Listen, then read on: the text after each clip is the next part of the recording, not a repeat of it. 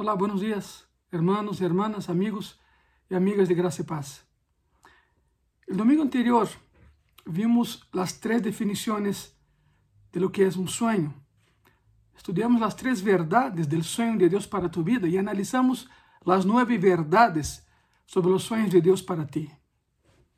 Nesse domingo, nessa ocasião, daremos seguimento a lo que foi hablado el domingo anterior. Se perdiste el domingo anterior, Busca la predicación en el, en el, YouTube de la iglesia, en el Facebook de la iglesia, en la red social de la iglesia, ahí la vas a encontrar. Entonces yo te aconsejo que veas la primera parte porque ahorita entramos en la segunda parte.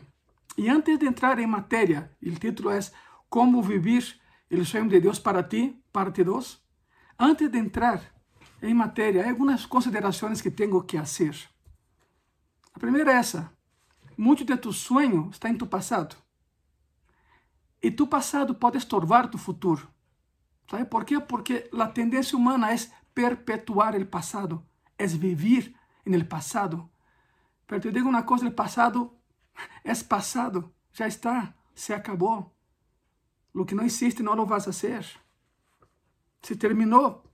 Tens que viver lo de hoje e preparar-se para sonhar os sonhos de Deus no futuro.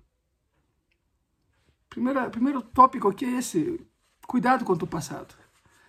Nuestro pasado a veces es un trampolín para nuestro futuro, pero muchas veces es un lastre que nos impide caminar en el futuro viviendo los sueños de Dios. Y esta semana, ese domingo, quiero que veamos cómo vivir el sueño de Dios a pesar de nuestras malas decisiones en el pasado. Conozco a mucha gente que dice, bueno, yo creo que ya tuve la oportunidad, pela perdi, isso já não vai regressar.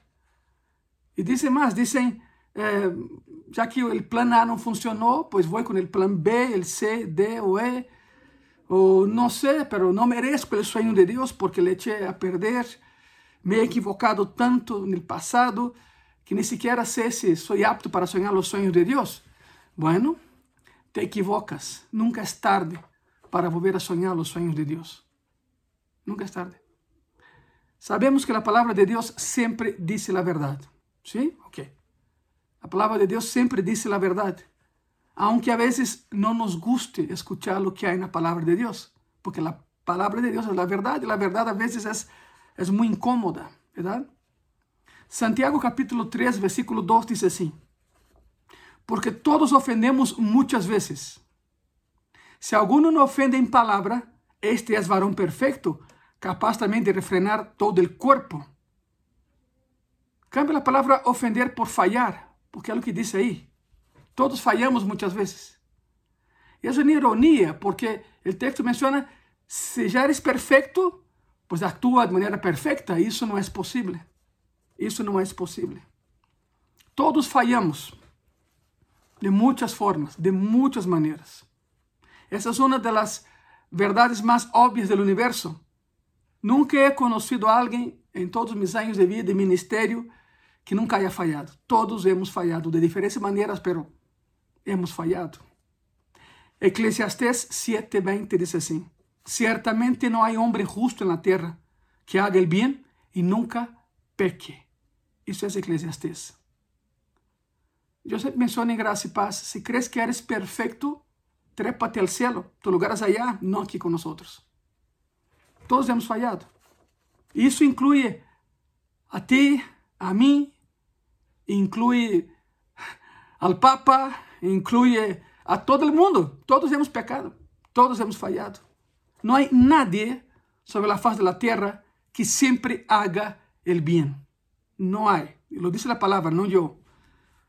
Não há nadie na, en, en faz da terra que sempre haga lo que é bueno e nunca haga algo que está mal. Não somos perfeitos. Romanos 3, versículo 23, a palavra diz assim: Porquanto todos pecaram, oh, todos, porquanto todos pecaram e estão destituídos da glória de Deus. Agora, outra forma de ler esse versículo é que todos hemos pecado e hemos perdido o sonho original de Deus para cada um de nós. Isso significa que esse sonho está em pausa? Não, claro que não, nunca disse isso. Não é assim. Não hemos perdido desse glorioso ideal, está aí. Não alcançamos a perfeição, não temos o que Deus havia sonhado. E por isso Jesus veio à terra para restaurar os sonhos, salvar, limpiar, levantar, sanar, ministrar, enderezar e restaurar nossos sonhos.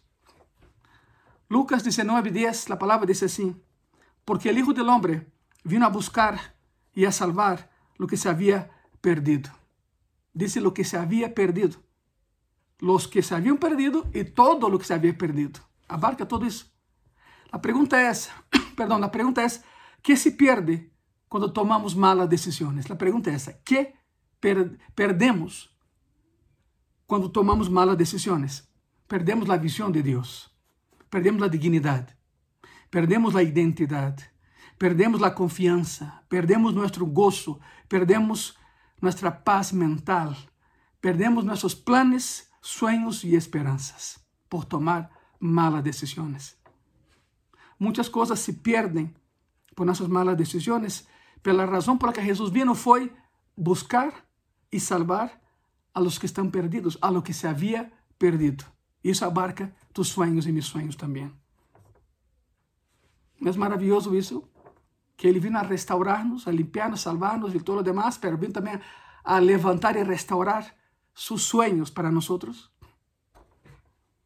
Parte de lo que Jesús vino a restaurar es el sueño original de Dios para ti y para mí. Él no ha pasado eh, al plan B en tu vida, porque todavía hay un plan A y solo hay un plan A. Es el sueño original, el sueño para lo que Él te hizo, sin importar qué pasó con tu vida, lo que otros te hayan hecho o lo que tú hayas hecho. El sueño sigue ahí, latente. El sueño sigue ahí. La gran pregunta es, Pastor, ¿cómo se vive el sueño de Dios a pesar de las malas actitudes pasadas, de las malas decisiones tomadas? Bueno, la Biblia nos muestra un camino, un camino muy, muy claro para poder volver al camino y recuperar el sueño original de Dios. Aún que hayan pasado 50 años, 40, 50, 60, yo no sé, pero la pregunta es cómo regresar. ¿Es posible? Sí. ¿Cómo hacerlo? ¿Cómo regresar al sueño original de Dios? ¿Cuáles son los pasos para recuperar el sueño original de Dios para mi vida, incluso sin haber sabido nada de él hasta ese momento? Estoy seguro que estás pensando, yo nunca había escuchado eso en mi vida. Muchos están pensando eso en ese momento. Yo no sabía que había un sueño original de Dios para mí, pues sí lo había y sí lo hay. Y sí lo hay. Por lo tanto, es, ¿cuáles son los pasos que debo de tomar para recuperar el sueño de Dios en mi vida, aunque yo apenas me voy enterando que había un sueño de Dios en mi vida. Bueno, hay cinco pasos que tienes que dar. Es el momento de sacar tu pluma, tu cuaderno y anotar. Yo creo que te va a ayudar. Es más, estoy seguro que isso te vai ajudar. Para aqueles que pensam que já não, não podem, eh, que já pecaram e que por isso já não há perdão, que o sonho se quedou atrás. Não, não, calma, calma, calma. Te vou dar cinco passos bíblicos para restaurar recuperar o sonho de Deus em tu vida, pero por supuesto não peques mais. Já não ofendas a Deus, ok? Ok. Primeiro passo, o primeiro passo para recuperar o sonho de Deus para minha vida, e hablo em primeira pessoa, em minha vida, em tu vida, em nossa vida, é, número um, acepto, escuche eso, acepto con honestidad la responsabilidad por mis malas decisiones. Te voy a repetir. Acepto con honestidad y responsabilidad mis malas decisiones. Nadie me apuntó con una pistola, nadie te apuntó con una pistola para hacer lo que hiciste. Nadie te forzó a tomar las decisiones que tomaste. Tú escogiste hacerlas. Y claro, yo también. Somos muito bons para colocar a culpa em outro. Não, é que foi fulano, foi fulana. Não, não, não. Al e al cabo, a decisão é de uno. Por lo tanto, el punto número uno para restaurar el sueño de Dios en tu vida es acepto con honestidad la responsabilidad por mis malas decisiones. Significa que não acuso a outros e não me excuso a mim mesmo. Isso é muito comum. Acuso a los demás e me excuso a mim. Acusar e excusar. Desde Adão e Eva, o ser humano sempre lo hace. Acusa y excusa, y se excusa. No, yo no fui, fue él. ¿Se acuerdan de eso? Adán, ¿qué hiciste? No, no, no, no, la mujer que tú me diste, Señor. O sea, al fin y al cabo, Padre, la culpa es tuya porque tú sabías que Eva era una víbora de cascabel y me la diste como esposa. Entonces la culpa no es mía, la culpa es de ella. La culpa es tuya, Señor. Fíjate lo grave que es esto. Culpar a Dios por los pecados que uno comete. Jehová fue con Eva. Eva, ¿qué hiciste? No, no, no, la serpiente. Así fue. Pasar, pasar la bolita, como diríamos en México, ¿verdad? Acuso y me excuso. Acuso y me excuso. Acuso y me excuso. El ser humano es muy hábil para hacer eso. Muy hábil. Aparte de Adán y Eva, hay un otro ejemplo. Pedro. Pedro. En la noche antes de la crucifixión de Cristo, en el día siguiente, la noche anterior a la crucifixión, Pedro nega y traiciona a Cristo tres veces. Toma tres malas decisiones y lo hace por cuatro razones muy comunes. Quiero que ponga mucha atención. Quiero que las veas. Están en Marcos 14. Vayan conmigo a Marcos, capítulo 14. En la noche anterior a la crucifixión, Pedro niega a Cristo tres veces. Pedro eh, eh, comete tres errores graves. Toma tres malas decisiones y lo hace por cuatro razones diferentes.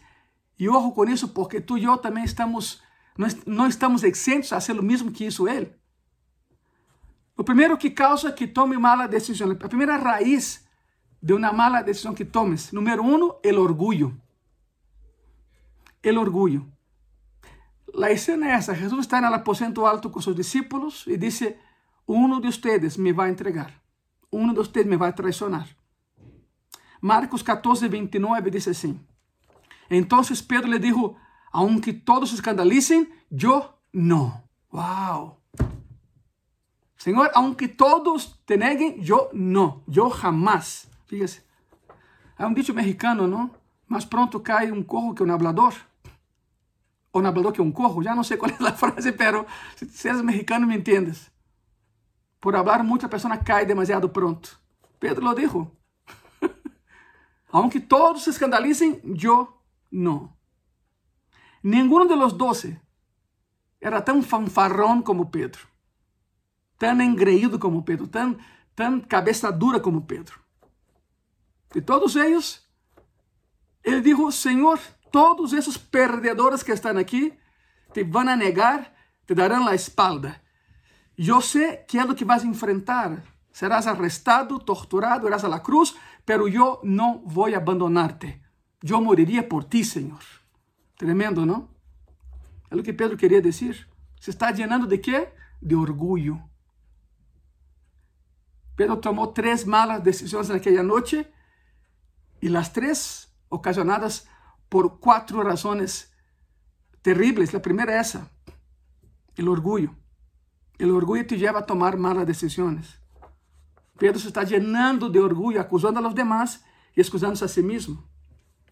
La Biblia dice que si alguno siente que no va a caer, mejor tengas cuidado, probablemente va a caer, lo hará. Quienes se jactan de su confianza y alardean de su propio poder son los más propensos a tropezar y a caer. Pedro dijo, todos perderán la fe menos yo. ¿Sabe qué es eso? Orgullo. Está bien que, que tengas esa confianza y te felicito por ello, pero que eso no te llene de orgullo. No eres mejor que nadie y no eres más espiritual que nadie. Tenga cuidado con eso. Tenga cuidado con eso. Proverbios capítulo 11, versículo 2, la palabra dice así, Cuando viene la soberbia, viene también la deshonra, mas con los humildes está la sabiduría. Eso es tremendo. Te lo voy a repetir, graba en tu corazón eso. Cuando viene la soberbia, viene también que la deshonra, mas con los humildes está la sabiduría. El orgullo nos lleva a hacer cosas tontas. Nos lleva a hacer cosas tontas. A pergunta aqui é a pergunta retórica, acontece em tu coração. Alguma vez has hecho algo tonto por orgulho? Essa é a pergunta retórica. Não tens que escrever um e-mail dizendo qual foi. Não me des um exemplo, creio que podes pensar em um, verdade? Em vários. Has actuado alguma vez tontamente por orgulho? Todos lo hemos hecho. Todos lo hemos hecho al menos alguna vez en nuestra vida. La segunda causa de malas decisiones es el cansancio. El cansancio. El agotamiento baja tus defensas. Jesús va a un lugar, a su lugar preferido para orar, el Getsemane. Getsemane significa pedra de molino.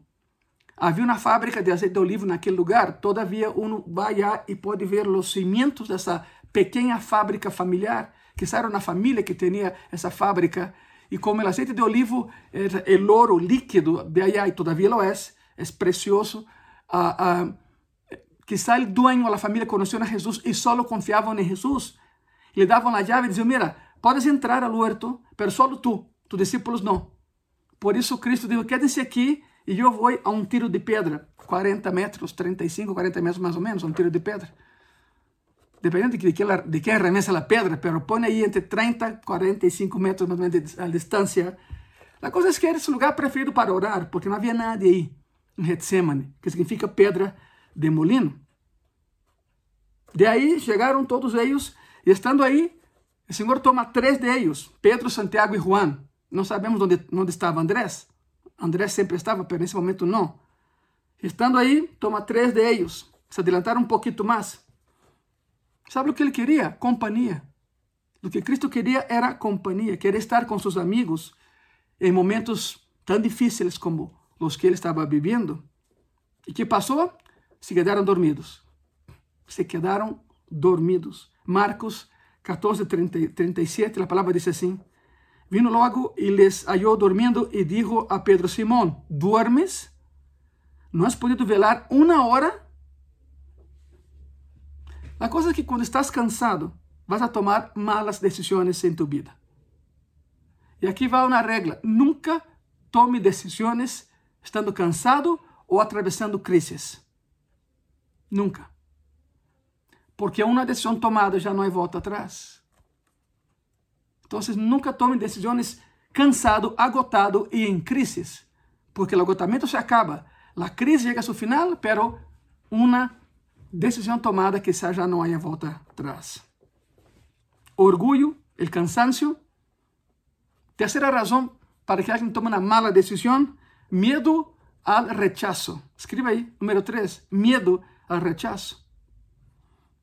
Quando te preocupas sobre o que outros vão pensar, algo assim como o que pensarão os demais se tomo essa decisão, ou se hablo assim, ou se atuo assim? que pensarão outros se hablo de Deus em meu trabalho? que pensarão os que os, meus vecinos se pongo música cristiana em minha casa? Há pessoas que se preocupam por isso. que pensarão meus amigos de escola, universidade, se eu empeço a orar por os alimentos allá no lugar onde tomamos o lanche? que pensarão os demais? Isso eh, te leva a tomar a mala decisão, temer que não aprovem o que tu hayas decidido, então vas a decidir por la maioria e a maioria sempre se equivoca. A maioria sempre se vai equivocar. Temos que ter a ideia de que a vida cristiana não é uma democracia, é uma teocracia. O governo de Deus para o povo. Vivimos uma teocracia. O orgulho, o cansancio, o medo ao rechazo são três verdades que te levam a tomar uma mala decisão. Foi o caso de Pedro, na noite em que negou a Cristo três vezes. Marcos 14:54, a palavra diz assim: E Pedro le seguiu de lejos hasta dentro del patio del sumo sacerdote y estaba sentado con los alguaciles calentándose al fuego. Aquí hay dos cosas interesantes. La primera es, ponga atención a lo que dice el texto. Pedro seguía a Jesús como? De lejos. ¿Por qué? ¿Era su discípulo? ¿Llevaba tres años con él? ¿Por qué lo seguía de lejos? Porque no quería estar tan cerca de Jesús para que los demás no pensaran que él estaba con Cristo, pero tampoco quería estar tan lejos que perder as bendições em Jesucristo. Significa, não estou nem aqui, nem allá, me pongo no meio. Y sabe algo muy curioso. Esos son los primeros cristianos que caen cuando vienen las pruebas. No, no, no, no quiero que me vean muy cerca de Cristo para que no piense que soy cristiano. Qué vergüenza, soy cristiano. Qué vergüenza. Ah, pero sí soy. Leo mi Biblia, pero que no sepan. Wow. Pero tampoco quiero estar tan lejos de Él que yo pierda sus bendiciones. Se llama hipocresía, interés. Los cristianos que están así hoy son los primeros que no aguantan y caen cuando vienen las pruebas. No quiero estar muy cerca, pero tampoco muy lejos. Estoy en medio. En medio. Eso es gravísimo. La gran pregunta es, ¿lo estás haciendo tú de veras? ¿Sigues a Jesús a distancia como Pedro? Mire cómo terminó. Si sigues a Cristo a cierta distancia, vas a tomar malas decisiones. Y no culpes a Cristo. Es tu culpa. Porque estás lejos de Él. Lejos de Él nada podemos hacer, dice la palabra. Y esa es la cuarta razón para tomar malas decisiones. Estamos dando el ejemplo de, y viendo el ejemplo de Pedro. Número cuatro, placer inmediato. Placer inmediato.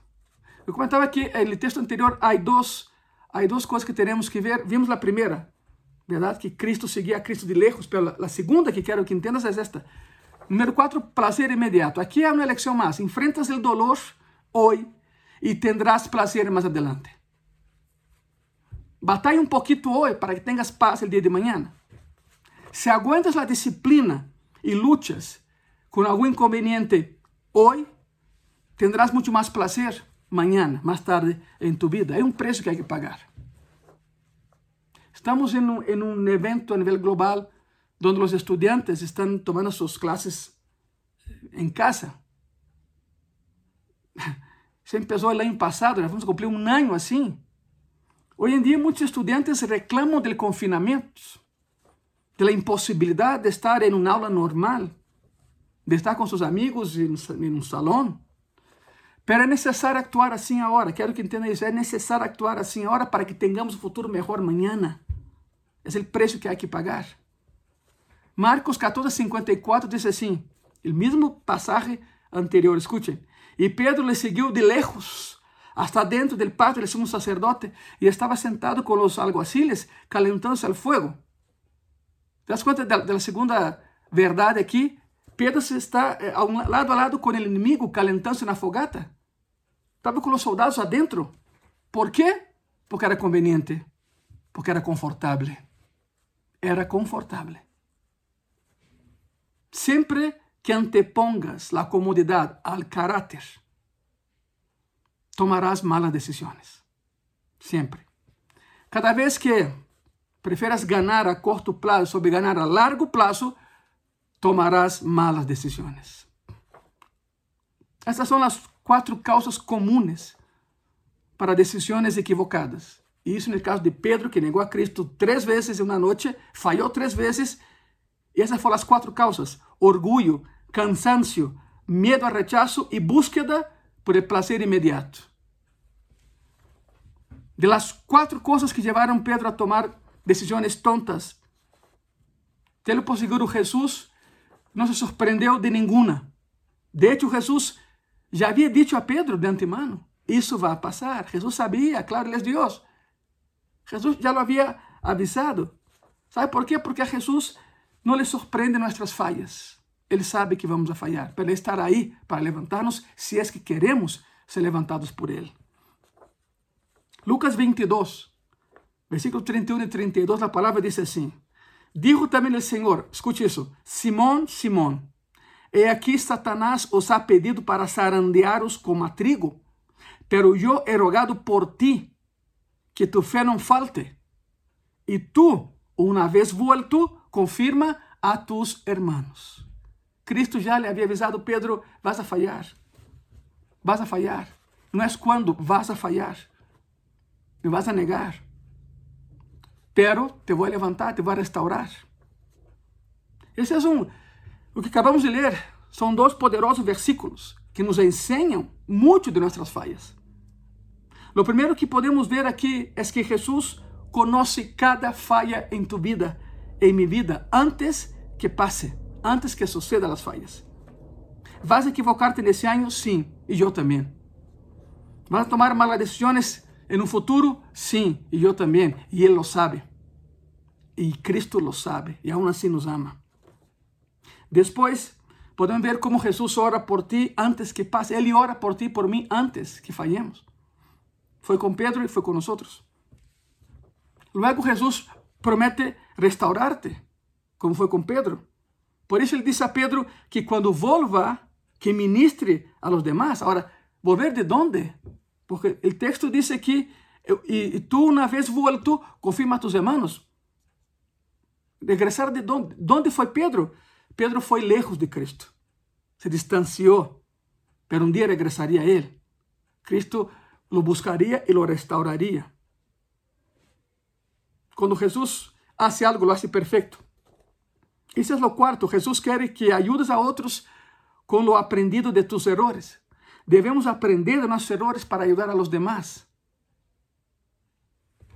Assim que o primeiro passo para restaurar o sonho de Deus é aceitar. Estamos no primeiro ponto, ¿eh? aceptar honesta y humildemente la responsabilidad de nuestras malas decisiones. Respira profundamente, fue un viaje eso.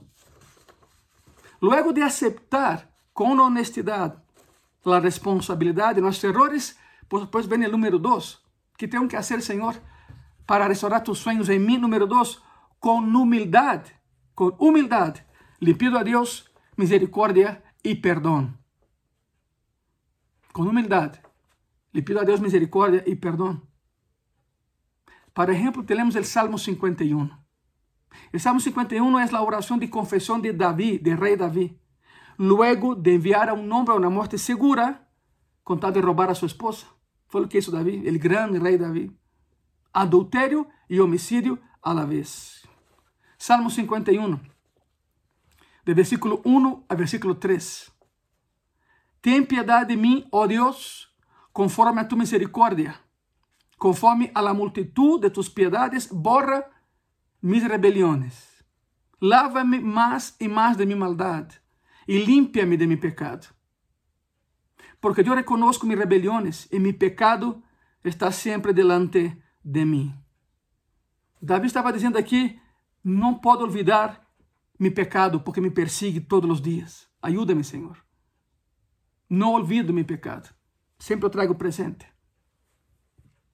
Sempre eu tenho presente. Salmo 51, versículo 6. É aqui, tu amas a verdade lo íntimo e lo secreto me has hecho compreender sabedoria. Davi se pergunta: que me hizo atuar assim? Por que lo hice? que me levou a tomar essa mala decisão. Ajuda-me a ver o que há dentro de mim, Senhor. Isso é honestidade. Senhor, redargou meu coração, muestra-me como sou, não como eu me vea, sim como tu me vês, Senhor. Desde tu perspectiva, desde tu ponto de vista, Senhor, não del mío. Por que actúe assim? Muestra-me como sou. Ajuda-me a ver o que há dentro de mim, Senhor. Salmo 51, versículo 10. Crea en mí, oh Dios, un corazón limpio y renueva un espíritu recto dentro de mí. Significa, de hoy en adelante quiero hacer lo correcto, Señor. A partir de ahora quiero actuar de conformidad a la fe que profeso en ti. Ya no más pecado, ya no más tonterías. Crea en mí, oh Dios, un corazón limpio, renueva un espíritu recto dentro de mí. Significa, Señor, ayúdame a obedecerte, quiero obedecerte. Salmo 51, versículos 12 e 13. Volve-me el gozo de tu salvación, y espíritu noble me sustente. Entonces enseñaré a los transgresores tus caminos, y los pecadores se convertirán a ti. Isso é hermoso. Davi le dice a Deus oito coisas, ponga atenção. E nesse pequeno tramo que acabamos de ler, há oito verdades de Davi aí, em sua restauração. Primeiro é, ele disse, tem misericórdia. Luego dice, borra la mancha de mis pecados. Después dice, lávame. Luego, dice un poco más abajo, reconozco. Él dice, yo reconozco, Señor. Después, ayúdame a ver lo que hay dentro de mí. Luego, dice, cree en mí, oh Dios, un corazón limpio. Y también renueva la firmeza de mi espíritu. Y por último, devuélveme la alegría de tu salvación. Ocho coisas, oito verdades dessa confissão de Davi. Essas mesmas oito coisas tu lhe podes ir a Deus quando hayas cometido qualquer erro, pecado ou transgressão. Isso mesmo lhe podes ir a, a Cristo. Después David promete hacer algo. O sea, después que menciona las ocho, David promete hacer algo. Versículo 13 dice, entonces enseñaré a los transgresores tus caminos y los pecadores se convertirán a ti. Tremendo, ¿no? ¿Se dieron cuenta de lo que pasa aquí? O sea, así, a grandes rasgos, ¿te diste cuenta de lo que, de lo que pasó aquí? David prometió a Dios hacer lo mismo que Jesús le pide a Pedro cuando fuese restaurado. Fíjense. David promete hacer lo mismo que Jesús pide a Pedro que lo haga cuando fuese restaurado. Dijo, Pedro, sé que te evocarás, pero cuando regreses, quiero que ayudes a otras personas con lo que aprendiste de tus errores. Tremendo, ¿no? Isso é exatamente o que Davi prometeu fazer. Não foi Jeová quem o pediu, Davi prometeu fazê-lo. A pergunta é: quem poderia ajudar a alguém que sofre com uma relação rota que alguém que já passou por esse processo? Verdade? Quem melhor para ajudar a alguém que lute com uma adicção que uma pessoa que já passou por esse processo, etc, etc, etc. Não estou dizendo que tens que emborracharte para ajudar a um borracho. Não estou dizendo que tens que drogarte para ajudar a um drogadito. Não. Simplesmente Deus não desperdicia ninguno de tus errores. Punto. Ya que los cometiste, pide perdón a Dios, que Dios te restaure y usa tus errores para ayudar a otros a que no cometan tus errores. ¿A dónde voy con eso? Lo que digo es que Dios dice que tu pasado es parte de un plan. Un plan que Él tenía, aunque tú nunca te habías dado cuenta. um plano onde Ele usará aún lo malo em tu vida para algo bueno. Porque acuérdate, todo o que Cristo toca transforma. Cristo cambiou uma crucifixión em uma ressurreição. Aleluia, verdade? Todo o que Ele toca, Ele transforma. Hermano, hermana, amigo e amiga. Mira, não quero tapar o sol com o dedo. Não, não, não. Eu não estou para isso. Seria uma catástrofe se eu lo hiciera. Eu sempre hablo com a verdade. E a verdade é que tendrás dolor em tu vida. É inevitável. Vas a ter dolor em tu vida. Por lo tanto, não lo desperdicies. É a diferença entre cristianos e não cristianos. A diferença é que o cristiano ajuda a outros, aún com seu dolor. Quero que recuerdes três pontos importantes. Si logras uh, uh, recordarlos, ya entendiste ese mensaje. Primeiro ponto. Não há um plano B para minha vida. Para, sea, contextualiza. Não há um plano B para tu vida. Não há um plano B para nossas vidas. Não importa o que outros te hicieron. Não importa o que tu hiciste a outros. Os errores o malas decisiones, sigues en un plan A. Hay un solo plan. Y el plan de Dios eres tú. Tú eres el plan de Dios. No hay un plan B. Punto número dos. Mis errores no impiden mi obediencia hacia Dios. Tus errores no pueden impedir que volvas a obedecer a Dios. Nunca es tarde para volver a obedecer. Romanos 8, 28, la palabra dice así. E sabemos que a los que amam a Deus, todas as coisas les ayudan a bien, esto es, a los que conforme a su propósito son llamados. Ojo, el pasaje no dice que todo sea bueno. Eso no dice ahí. Hay mucho mal en el mundo. Hay mucho pecado en el mundo. Pero Dios hace que todas las cosas cooperen para bien de todos. No, no, no de todos. Coopera para bien de aquellos que aman a Dios. ¿A dónde con eso? Que Quizás tú digas, pues yo amo a Dios, ok, pero hay una diferencia. Quien ama, obedece. Puedes obedecer sin amar, pero es imposible amar y no obedecer. Y si obedecemos a Dios, no cometeremos tonterías. No seremos desobedientes. Si amamos a Dios, entonces obedecemos a Dios. Y debido a esa obediencia, Él cuida de nosotros. Por lo tanto, el texto dice, todo es para bien para aquellos que amam y temen al Señor. Se lo amo, lo obedezco. Se lo obedezco, ele me vai restaurar e eu não pecarei mais. É isso. Aprendamos isso. Podes obedecer sem amar. Isso é o que mais há nesse mundo. Mas é impossível amar e não obedecer. Si amas a Cristo y no lo obedeces, no lo amas. Punto. Três pontos importantes do que estamos vendo hoje. Ponto 1. Um, não há um plano B em tua vida. Há só um plano e o plano eres tu. Número 2. Mis errores não impedem minha obediência hacia Deus. E número 3. Deus espera que eu use mis errores para ajudar a outras pessoas. 2 de Coríntios, capítulo 1, versículo 6, a palavra diz assim: Pero se somos atribulados, es para vuestra consolación y salvación. O si somos consolados, es para vuestra consolación y salvación, la cual se opera en sufrir las mismas aflicciones que nosotros también padecemos. Estás ayudando a otros a superar dolores en, en sus vidas, dolores que tú pasaste en tu vida. ¿Sabe algo? Todos tenemos fortalezas y debilidades. Todos, todos tenemos fortalezas y tenemos debilidades. E Deus quer usar a ambos para sanar-te e ajudar a sanar a outros. Significa que Deus não quer que desperdices tu dolor. Haz algo com ele, haz algo provechoso com tu error, com tu dolor, com tus malas decisões, ajuda a outros a não passar por lo que tu passaste. Agora, isso é muito importante, ponga atenção. Esta parte do mensagem é muito importante porque não quero não quero que olvidem isso. Por que meu pecado não invalida o sonho de Deus para minha vida? Por que meu pecado cometido no passado, já não peco, claro, pero por que meu pecado não invalida o sonho de Deus para mim?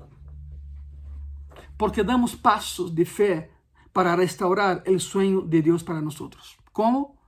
Passo 1, um, va de novo, acepto com honestidade a responsabilidade por mis malas decisões. Número dos, con humildad le pido a Dios misericordia y perdón. Y veremos el próximo domingo el tercer, cuarto y quinto puntos. Pasos que tenemos que dar para restaurar el sueño de Dios para nuestras vidas. Quédate con eso. Quédate con eso. Nunca es tarde para volver a soñar los sueños de Dios. Nunca es tarde. ¿Por qué no oramos? Cierren sus ojos donde sé que estén, por favor. Calmen sus corazones y permite que la palabra que acabas de escuchar entre tu corazón.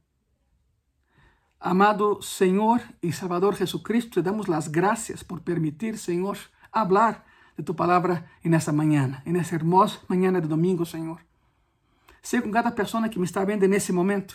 Sé con cada persona, Señor, que ha sido alcanzada por esse pensamento, o mensaje de esta mañana. Todavía, Senhor, podemos restaurar tu sonho para nós pero já temos que deixar de pecar. Não podemos falhar, Senhor. Temos que obedecer, porque se te amamos, te obedecemos, Padre. De lo contrário, seria um amor falso, uma hipocrisia. Padre Santo, se há alguém que me está vendo que perdeu algum familiar nessa semana devido a, a lo que estamos vivendo, Senhor, consuela-os, por favor. Todavia, o sonho não ha muerto. Todavia, há muito sonho aí, Senhor. Todavia, há muita vida aí, Senhor. Seja com cada pessoa que me está vendo, com as famílias que me estão vendo, Padre, sana-los, levanta-los, Senhor, suple para cada uma de suas necessidades e ajuda-nos, Padre, a regressar a Ti, porque sempre estás com braço aberto, Senhor.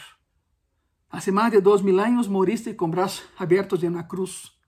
Hoje, tus braços siguen abertos, pero já não devido a los clavos, sino por amor e para recibirnos e abraçar-nos. Abraça, Senhor, a cada pessoa que tanto te necesita nesse dia. Pessoas que estão agobiadas e cansadas, Senhor, e agotadas. Sé con essas pessoas, Padre, sé con nosotros. En em tus manos estamos. Em en el nombre de Jesús. Amén. Amén. Si no has visto la primera parte de ese sermón, una vez más te aconsejo que busque en la página de Gracia y e Paz, en la página de la iglesia, en nuestras redes sociales, para que tengas el panorama completo. E y el domingo siguiente seguimos con esa miniserie de los sueños de Dios para tu vida. Gracias por aquellos que están ayudando, síganlo haciendo por favor. En un ratito más terminando esa predicación, va a entrar con Marcelo. Ayúdanos a mantener los sueños de Dios para gracia y paz vivos. Yo sé que tú lo harás. Muchas gracias. Bendiciones.